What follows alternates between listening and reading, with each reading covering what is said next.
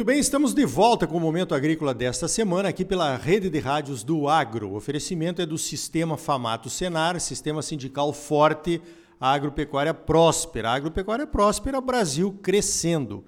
Olha só, a CNA, a nossa Confederação de Agricultura e Pecuária do Brasil, acaba de inaugurar o seu terceiro escritório de representação no exterior. Já temos um na China, já temos um em Singapura e agora temos um também em Dubai. A Dubai é um hub, né, onde se concentram ali muitas empresas de várias partes do mundo fazendo negócios e levando né, crescimento e abastecimento para essa importante região, região da Arábia. Quem esteve lá participando foi a Suemi Mori, da CNA, e é com ela que eu vou conversar agora. Suemi, qual é a importância de termos um escritório de representação representando os produtos do agro brasileiro lá em Dubai? Bom dia. Bom dia, bom dia, Arioli. Em nome da CNA, quero agradecer demais o convite para estar aqui conversando com você hoje. Nós inauguramos no dia 13 o escritório. Eu acho que ele tem uma. É, todo o apoio local que o, o empresário, o produtor brasileiro tiver é, no seu processo de internacionalização, ele faz muita diferença, né? Então, a proposta da CNA é exatamente essa: oferecer esse apoio local. É, a gente levou um grupo de empresários agora para lá, né? Aproveitando é, a feira a Golfo, a maior feira de alimentos do Oriente Médio. Inauguramos também o escritório, visitamos a Expo Dubai. E a ideia do escritório é, é, trabalhar com duas linhas de atuação. A primeira é a inteligência comercial, então identificação de oportunidades, trazer informações para cá, para os nossos produtores, que seriam difíceis deles conseguirem, enfim, é, é, por causa da distância e porque não estão localmente lá em Dubai. E a segunda frente de trabalho é a frente de promoção mesmo, né? Então, a participação nessas, nessas feiras, nesses, nessas, uh, nesses grandes eventos, rodadas de negócio, é, missões organizadas para lá. Legal, eu, eu vejo isso com ótimos olhos, viu, Suemi? Porque a gente sempre que visita um país importante aí, como a ProSoja ou Famato, que a gente teve essas oportunidades, a gente vê que os americanos, por exemplo, eles têm os escritórios, além dos adidos agrícolas, né?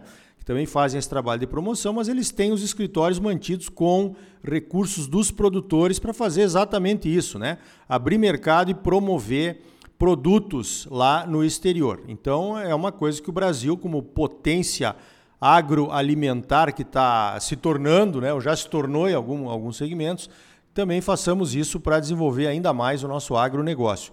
Agora, Suemi, é claro que nós não montamos lá um escritório, não abrimos um escritório lá em Dubai, na China e também lá em Singapura para vender soja, milho e algodão, né? Isso aí já, já tem o mercado andando normalmente. Que produtos você acha que poderão ser eh, beneficiados com esses escritórios da CNA, Suemi? E olha, eu acho que, falando especificamente de Dubai, tem espaço para tudo, né? É uma região que tem uma dependência da importação de alimentos muito grande, é, não produz quase nada. Então, eles têm a questão da segurança alimentar como prioridade do país, falando especificamente dos Emirados, mas aí isso, isso é realidade para outros países do Golfo e do Oriente Médio como um todo. Então, tem espaço para tudo. Nesse grupo de empresários que a gente levou de produtores, tinha café, tinha fruta, tinha arroz, e tem espaço para todos eles. É, a, a, questão da soja e dos grandes, assim, a gente vai no supermercado, a gente domina determinados setores do Brasil já, dá até um orgulho de você ver quando você está fora é, ver o produto brasileiro na gôndola mesmo, né? E eles, esses produtos que já estão lá, eles abrem portas, porque eles são um bom cartão de visita para o nosso setor agropecuário. Então tem espaço para tudo.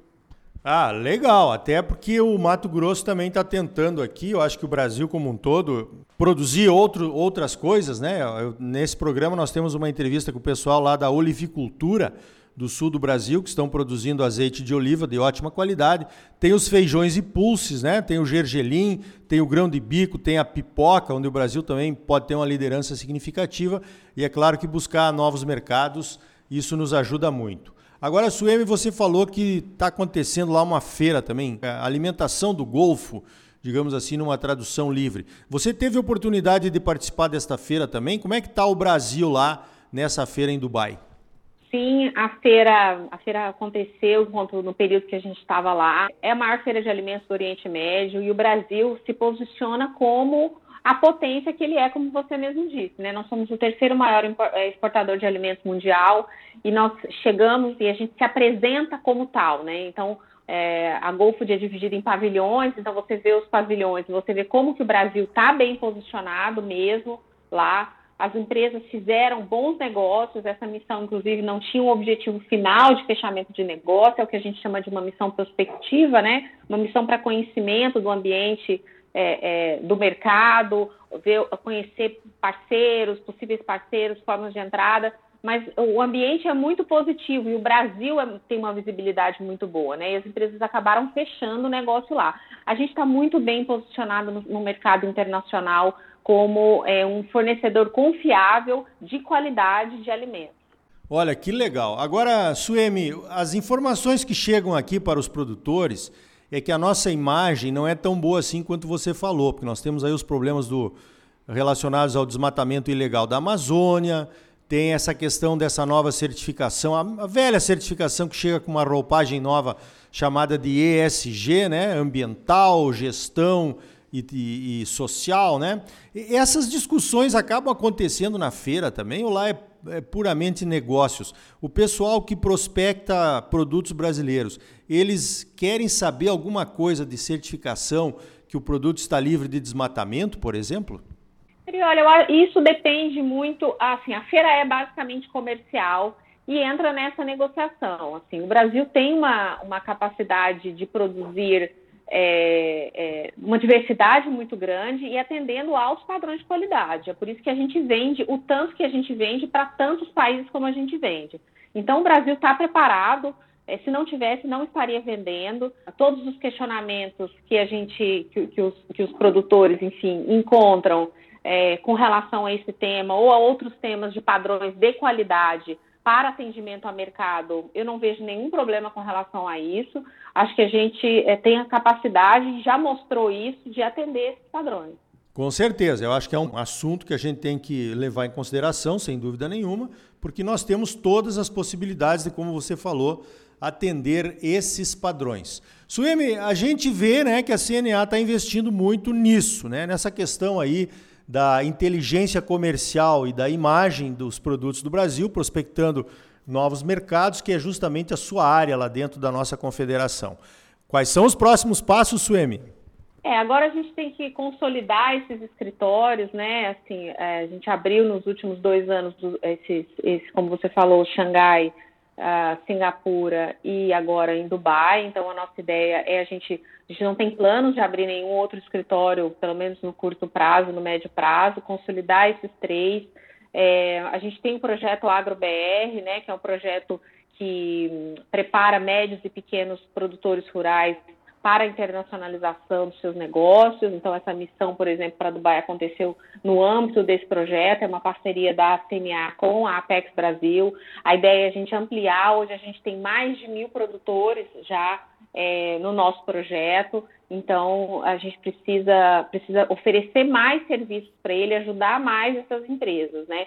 E do ponto de vista de inteligência comercial, continuar com a identificação de oportunidades também, e a gente vai focar um pouco, né? Oriente Médio e Ásia são os principais mercados para o nosso agro também. E na parte de defesa de interesse, continuamos o trabalho. Assim, o Brasil, é, como a gente é muito grande e a gente é, tem muita visibilidade, a gente acaba sofrendo bastante, né? Então precisa desse trabalho de defesa de interesses, o mesmo que a CNA faz aqui dentro de casa do Brasil, a gente também fazer lá fora.